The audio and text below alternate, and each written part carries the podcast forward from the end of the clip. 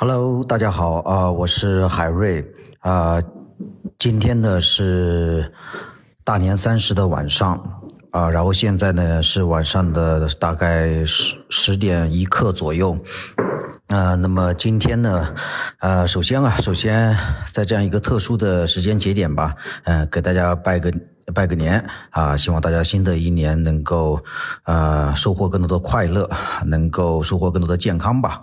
然后呃，为什么现在我要录这样一期节目呢？可能是我们的一次番外篇吧。啊呃因为刚刚呢，我刚刚看了这个春晚的。呃，演出。那么今年的春晚呢，也有这个脱口秀的节目，啊、有四位演员，呃，赵小慧、邱瑞、何广智和徐志胜，啊、都是非常有名的脱口秀演员，啊、登上了春晚的舞台。所以呢，啊，我打算呃就这个话题吧，呃聊一聊我个人的看法。那么今天呢，因为我一个人在老家，所以也没有什么录制的设备，也没有录一起录制的小伙伴，啊、所以可能是我的一个嗯很即兴的一个呃番外篇，也算是蹭个热点吧。我们我呃我本人作为一个这个脱口秀行业的从业者吧，啊，谈一谈我个人的看法，呃呃，主要是大家也看到我这个这个标题啊，就是说想要为这次的这个脱口秀上上春晚这这这几段表演吧，能够打个分，总体上打个分。呃，首先，呃。然后，然后我要说明一下，我现在呢，在这个我们我老家的这个楼上的这个室外啊、所以大家也可以呃也也是用手机录制的，所以大家可能会听到窗外还有很多的这个爆竹烟花的声音，呃，这个的话可能会有一些杂音，但是我觉得也是一个这个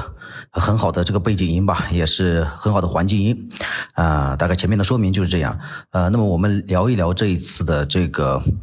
呃，春晚的演出吧，脱口秀的演出。其实，呃，这一次的脱口秀演出呢，大家呃应该说都是说它是脱口秀在国内第二次上这个春晚。春晚作为我们国家这个最大的一个。啊、不管它内容的质量怎么样吧，啊、最大的一个面向最多人群的这么一个舞台，一个文娱的舞台，啊、是第二次上春晚。去年呢是呃有过一次，有过一次的这个啊春晚，但是去年呢是一个音乐脱口秀啊，然后是和大张伟呃和脱口秀演员在去做的这么一期节目，这么一这么一段一段这个音乐的脱口秀。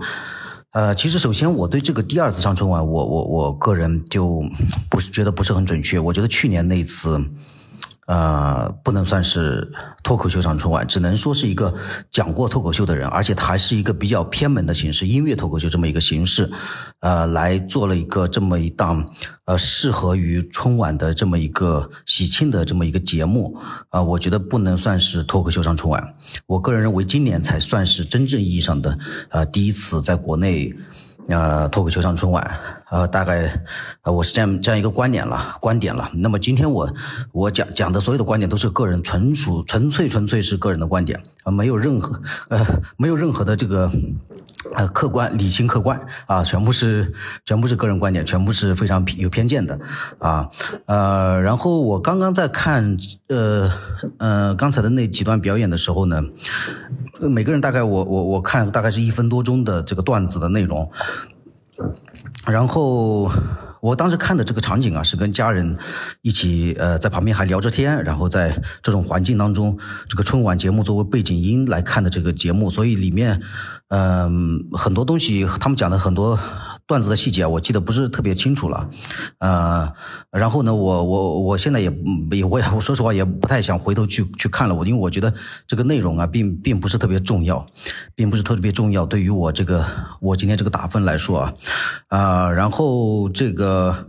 呃，节目之后啊，节目之后我我也略微的看了一下这个周围的人的反应，包括网上微博上的反应，大家呃都是说觉得特别尬，特别尬，呃，跟去年的这个音乐脱口秀有点类似，都是反应。其实这个大家的这个反应跟我还是有一定的出入的，虽然我没有特别仔细的看他们四个人讲的这个节目啊，这个这个这个这个段子的内容啊。但是，但是我我我基本上我我我的第一第一反感觉啊，而且好像还是应该比去年好很多的。但是没想到，我看到的看到的大家的反应都是很尬。呃，当然了，我也觉得他们的段子肯定也不会说特别好嘛，在春晚春晚这样一个舞台上。然后接下来啊，就要就就像我涉及到。就是我给这个呃这次的这个脱口秀打了个打上上春晚打一个分的话，呃，我我个人思考了一下，我觉得可以打七分。呃，如果是总分十分的话，可以打七分。这个七分是怎么样来构成呢？我觉得其中其中的呃这个六分啊是一个及格分。呃，我觉得这这段表演总体上。呃，是一个及格分，是一个能够达到及格的六分，然后再加上一分是什么呢？是我觉得，嗯，确实通过春晚这样一个形式啊，像这个下沉市场，像广大的这个呃二三线、三四线、十八线的小镇的小镇的这个群众是吧？广大的人民群众呃，普及了脱口秀这么一个形式，我觉得这一点是值得。打一分的，呃，因为去年去年如果我我在这个上面呢，我觉得可能是零分，因为去年只是以大家可能圈内有一个噱头说这个王冕是吧上了春晚了，作为一个脱口秀演员，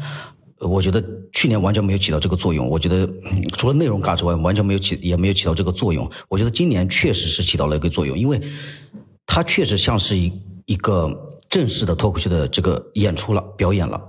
呃，有一个这样像撒贝宁这样的一个主持人，然后来串场，然后介绍四位演员。四位演员虽然讲的时长非常的短，嗯，但是呢，也是在真正的在呃讲段子，呃，这么一个形式，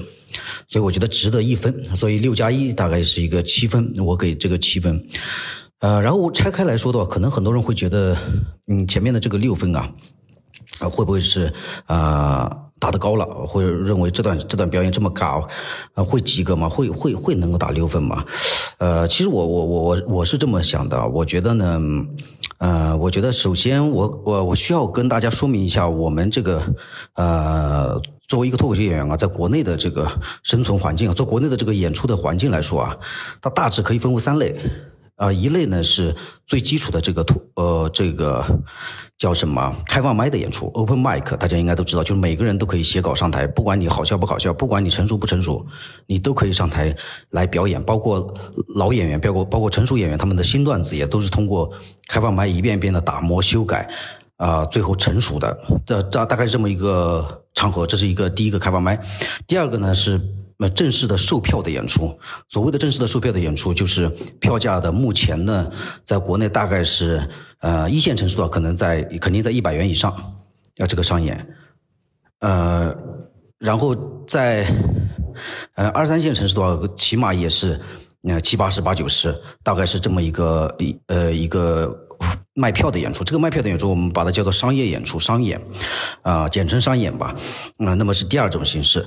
呃，然然后第三种形式呢，就是我们把它叫做商务演出。所谓的商务演出呢，就是一个品牌方。啊，他要求我们在脱口秀演员，不管是呃一个商业的开业的活动啊，不管是这个企业的年会，还是说房地产的一个营销的活动，那么在这样的一个场合，甚至包呃或者说包括像像像一些互联网企业，像支付宝啊什么。啊，拼多多啊啊，他们做做一个线上的推广活动，需要通过这些演员去呃定制段子、讲段子等等这样的一个形式，这个我们叫做商务呃演出。那么商务演出，我们有我们内部的有一个黑话叫堂会啊，叫堂会。呃，我大概是这三类演出。那么以上的这三类演出呢，呃，其中是。商演，也就是商业演出，它是一个效果最好的一个演出。首先段子非常的成熟，然后观众买票来，专门的在一个呃大家布置的特别好的一个呃各个方面软硬件条件都特别好的一个环境当中去演出，所以说演出环演出基本上是能够有效果的保证的这么这么一个演出。然后我刚才提到的第三个演出，也就是我说的堂会商务演出来说的话呢，呃。根据我们的经验，我们平常演这种堂会，基本上它是不好笑的，它是这个呃没有什么效果的。观众也很多观众根本不知道我们是在干什么。呃，往往堂会会出现啊，就是我们呃也是讲我们之前商演的一些段子，但是呢，由于下面的观众他并不是买票来看这个演出的，首先他并不是脱口秀的人群。呃，其次，他今天来参加这个活动的目的也不是来听你讲讲段子，他就是来参加一个，比如房地产的营销活动，我是来买房子的或者怎么样的。那所以线下像这种堂堂会的演出，效果基本上是不会好的，就百分之九十九以上都不会好的。啊，然后再加上一点什么呢？再加上一点。脱口秀这种形式啊，跟其他的艺术形式相比，它又特别的脆弱，极其的脆弱。它不像歌手，呃，或者其他一些杂技，对吧？舞蹈，那那些一种形式的话，他不管观众怎么样，他在台上就能够自成一体，形成他的演出的内容的输出。但是脱口秀的话，他必须要观众集中精力的听我们讲。他才会好笑。那么在这种情况下，呃，堂会就不会基本上不会有好的效果。这个也是我们呃讲过很长时间积累的一个经验。所以我觉得为什么呃现场像春晚现场效果这么尬，我依然会觉得它及格呢？我觉得春晚它本质上呃沦落到到现在，它已经算是一个商务演出了。它已经，它已经不是一个正规的，这个呃正式的这种内容输出的演出，它更多的是一个呃演员来借助于春晚这么一个形式来去输出它的内呃背后的一些这个品牌方或者平台，对吧？然后或者说他作为一个这个春晚舞台上他露脸。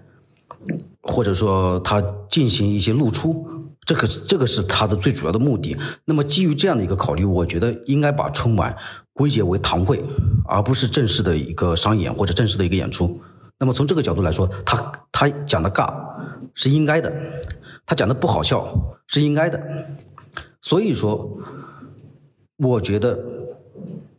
就从这个角度来说，如果我带入到徐志胜，带入到何广智。他们在这样一个角度完成这么一个一分多钟的演出，然后适应于呃这个春晚的要求，适应于呃那个场合的呃一个不管是对于内容的要求，对于你演出形式的要求，我觉得都是及格的。作为一个堂会来说，都是及格的。就算是这种情况下，我相信，就算是美国一流的这种大师，去脱口秀演员大师来参加这个节目，依然是很卡。所以这个这个跟他们出现的四位演员的水平是没有任何关系。这个这个这个尬，它只是他呃很多观众的一个呃反馈。但是作为我们内圈内的人呃从业者来说的，我呃我是觉得我个人观点，我是觉得是能够呃很好的完成了这么一个堂会的任务，所以我觉得能够打六分。啊，然后其实大家可以再想一想啊，其实说大家再横向比较一下，就同类型的其他艺术形式，其实也也都很尬。比如说郭德纲，是吧？郭德纲在线下讲相声，那一定是不一顶一的大师。但是他到了春晚上，他那一年到了春晚上，大家也觉得很尬，因为他就是适应这么这么一个堂会的演出形式。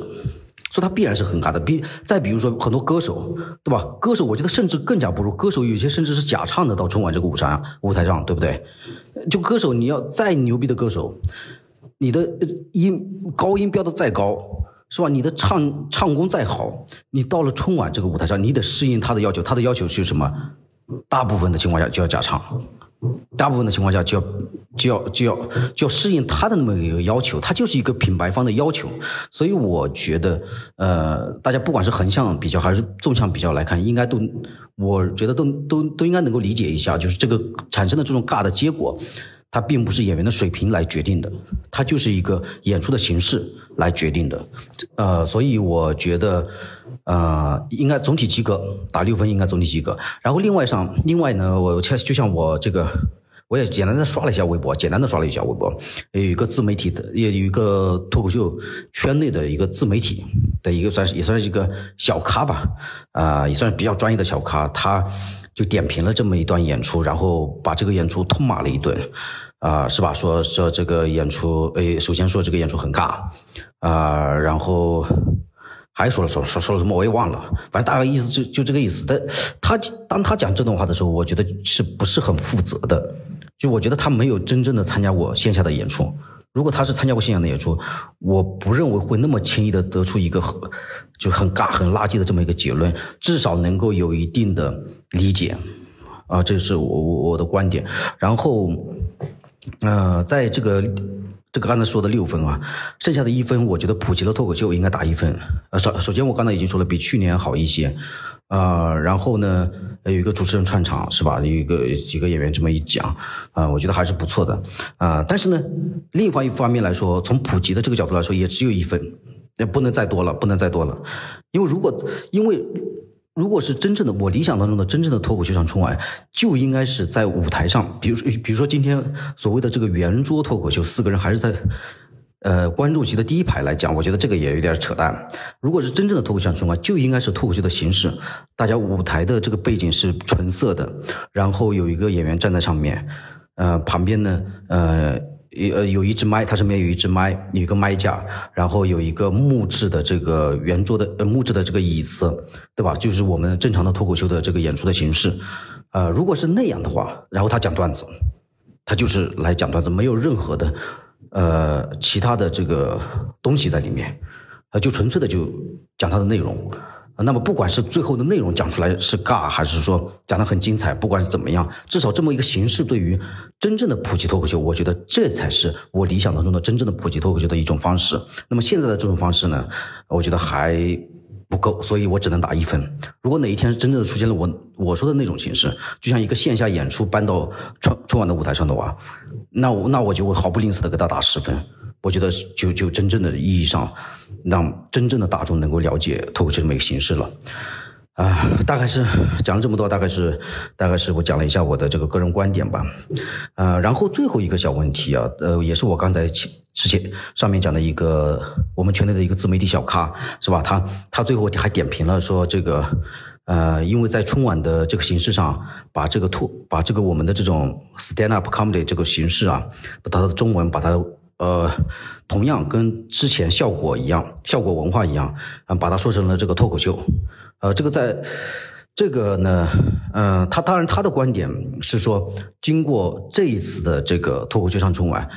反而让大众更加进一步误解了这个 talk show 跟 stand up comedy 的这个误区区别区别。呃，这个我觉得是另外一个话题了，但是我觉得应该，呃，我也讲一下我个人的观点，我觉得这个并不是大的问题。呃，就是大家如果呃有一句话叫。呃，叫什么？就是那个叫玫瑰的那个花朵，它叫名别的名字也同样的芬芳，是吧？大家也应该都听说过这么一个名言。我觉得，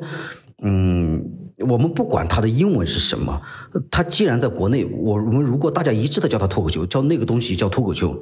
我觉得也是成立的。就我觉得这个问题不必于太过多的纠结，我觉得这个并不是主要的问题。所以我有，所以我现在也也。有也经常这个，我明明知道脱口秀这个说法，严格来说，按照翻译的严格来说，